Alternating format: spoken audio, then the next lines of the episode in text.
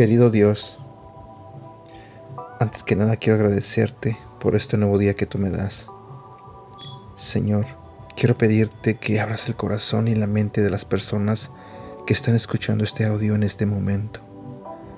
Te pido, Señor, que seas tú el que les hable a través de este devocional. Y también te pido, Señor, que bendiga sus vidas. En el nombre de Jesús. Amén. El día de ayer compartí contigo un tema sobre quién es el prójimo. Y sé que para muchos fue un devocional muy interesante. Al menos para mí lo fue.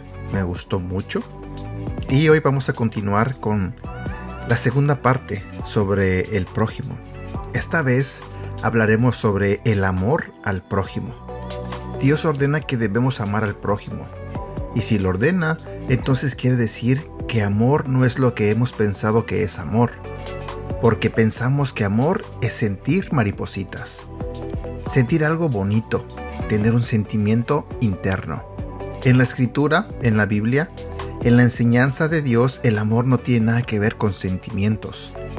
Cuando Dios, a través del apóstol Pablo, nos da la explicación de lo que es el amor, todo lo que Dios dice que es amor no se describe con algo que tenga que ver con un sentimiento se refiere al amor con acciones.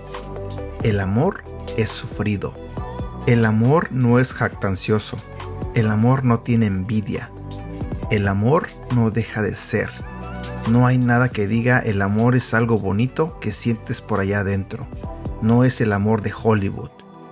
Todo tiene que ver con acciones. Por eso cuando Dios dice, ama a tu prójimo, no voy a decir, déjame ver si pasa alguien y siento algo bonito para comenzar a amarlo. Obvio no. Es hacer algo por esa persona. Hacer un bien a esa persona. Dice, el amor todo lo espera. Son acciones. Entonces Jesús llegaba a las ciudades y cómo demostraba su amor. ¿Besaba a todos? Les decía, los amo, amo esta ciudad, los amo tanto. ¿Los abrazaba? ¿Les empezaba a decir cuánto los amaba?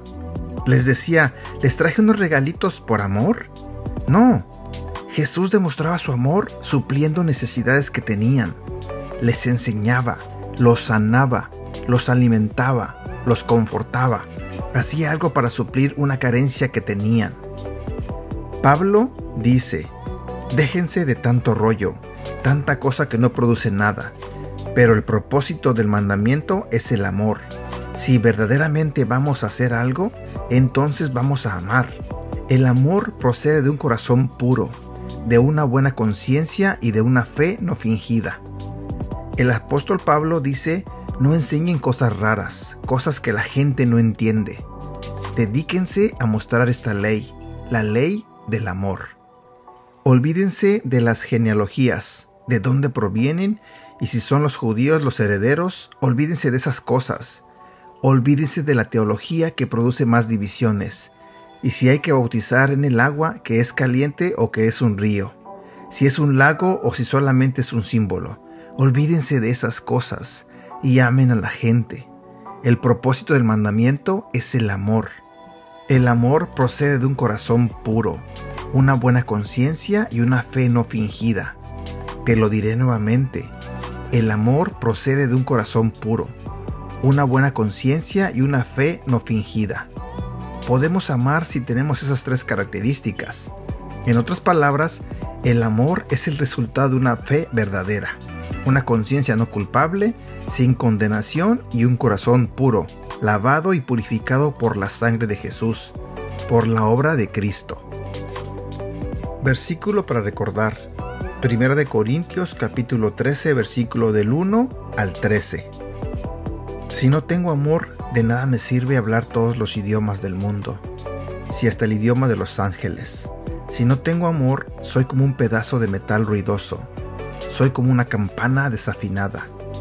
Si no tengo amor, de nada me sirve hablar de parte de Dios y conocer sus planes secretos. De nada me sirve que mi confianza en Dios me haga mover montañas. Si no tengo amor, de nada me sirve darles a los pobres todo lo que tengo. De nada me sirve dedicarme en cuerpo y alma a ayudar a los demás. El que ama tiene paciencia en todo y siempre es amable. El que ama no es envidioso, ni se cree más que nadie. No es orgulloso, no es grosero ni egoísta, no se enoja por cualquier cosa, no se pasa la vida recordando lo malo que otros le han hecho. No aplaude a los malvados, sino a los que hablan con la verdad. El que ama es capaz de aguantarlo todo, de creerlo todo, de esperarlo todo y soportarlo todo. Solo el amor vive para siempre. Llegará el día en que ya nadie hable de parte de Dios, ni se hablen en idiomas extraños, ni sea necesario conocer los planes secretos de Dios. Las profecías y todo lo que ahora conocemos es imperfecto. Cuando llegue lo que es perfecto, todo lo demás se acabará. Alguna vez fui niño, y mi modo de hablar y mi modo de entender las cosas y mi manera de pensar eran los de un niño. Pero ahora soy una persona adulta y todo eso lo he dejado atrás. Ahora conocemos a Dios de manera no muy clara, como cuando vemos nuestra imagen reflejada en un espejo a oscuras. Pero cuando todo eso sea perfecto, veremos a Dios cara a cara. Ahora lo conozco de manera imperfecta, pero cuando todo sea perfecto, podré conocerlo como Él me conoce a mí. Hay tres cosas que son permanentes. La confianza en Dios, la seguridad de que Él cumplirá sus promesas y el amor. De estas tres cosas, la más importante es el amor. Y aquí terminamos con el devocional del día de hoy. Híjoles, no sé a ti, pero a mí me encantó también este devocional. Creo que hay mucho que aprender. Espero que Dios te haya hablado en esta mañana.